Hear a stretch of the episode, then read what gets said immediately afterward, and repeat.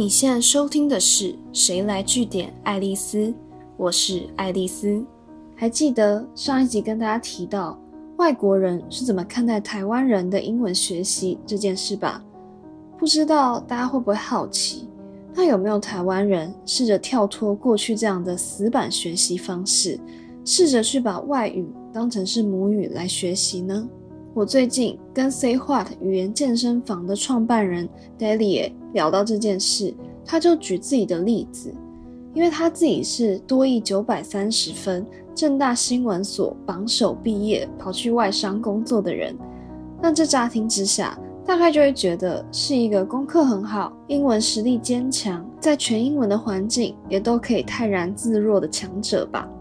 但真实情况刚好相反。Lily 也说，他那时候在正式和非正式的场合的确大量使用英文，而且也有很多母语人士夸奖过他文法很完美、发音很漂亮。但他面临的最大挑战，其实是在使用英文的时候一直很卡。例如说，他发现自己的文法就算正确，用法却还是每次都跟外国人不一样，常常不是惯用的用法，甚至他常常听不懂外国人到底在说什么，只能陪笑。Lady 也说，他曾经就因为这样挫折到他很排斥讲英文，将近两年的时间。不过，刚讲到的现象，其实在我跟 Daily 对谈的时候，我根本完全不觉得。因为我看到现在的他，就是随时都可以跟外国人用外语侃侃而谈，而且态度是非常轻松而且自在的。那之所以会出现这么大的转变，Dalia 说，这是因为他克服了自己擅长考试却不懂得活用语言的学习瓶颈。那最重要的关键，其实就是你要懂得放下学语言的偶像包袱。回头去检视你自己每个学习的环节，到底是哪里出了问题？因为比起从零开始学一门新语言的门外汉，拼命念书、考试高分的人，其实是比较容易在实际应用一个新语言的时候踢到铁板。原因很讽刺，就是因为单字跟文法背太多，所以在开口之前，你会先陷入选择困难。另外，如果你具备一定的语言程度，那你一遇到挫折的时候，很可能会认为是自己还不够努力，结果抱着错误的方法继续钻研。但这样钻牛角尖的方式，你只会越学越害怕，越来越质疑自己的语言能力。这种逼死自己的态度，其实就是偶像包袱过重。Daily 也说，他觉得他自己过去认知的英文程度好。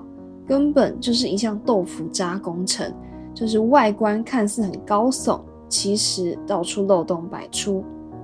好消息是，英文学不好，问题往往不是出在单字量、文法时态的准确度，而是学习顺序颠倒的问题，跳过了最重要的第一步——观察和模仿。为什么会这样说呢？大家不妨回想一下你自己学母语的过程，应该不难发现，我们都不是先学注音 b p m 再学说话吧？我们小时候都满是听到大人说什么，就试图想要讲出一样的话。那学外语其实就跟学母语有异曲同工之妙。你小时候在尝试用嘴巴模仿听到的声音的时候，当下应该是不清楚这个单字代表什么意思。单纯只是发自本能的跟着念吧。所以，就以英文来说好了。其实，不管你打算透过用什么方式开始训练自己的英文能力，你一开始一定是先追求学得像，才追求说得好。也就是说，无论你选的是演讲的片段、美剧，还是教学影片，你都要知道，你一开始在跟读的时候。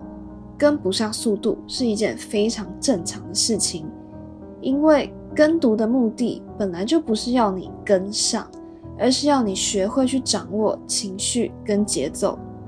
我再举个简单的例子好了，你听周杰伦的新歌，我猜你不管是旋律还是歌词，应该基本上就只能含糊抓个大概吧。但是你在跟着哼唱的同时，你会越来越听得出细节，越来越接近真正的原曲。那英文也是一样啊，如果你懂得靠耳朵去观察，你就会越听越细，越听越清楚。那最后你就会发现，你根本不需要手动去降速，而是你原先觉得很快的语速，它会开始自动变慢。今天的节目就到这边，如果你喜欢今天的内容，记得按下追踪关注我。之后还有更多有趣的观察和新知要跟大家分享哦。谁来据点爱丽丝？我们下次见。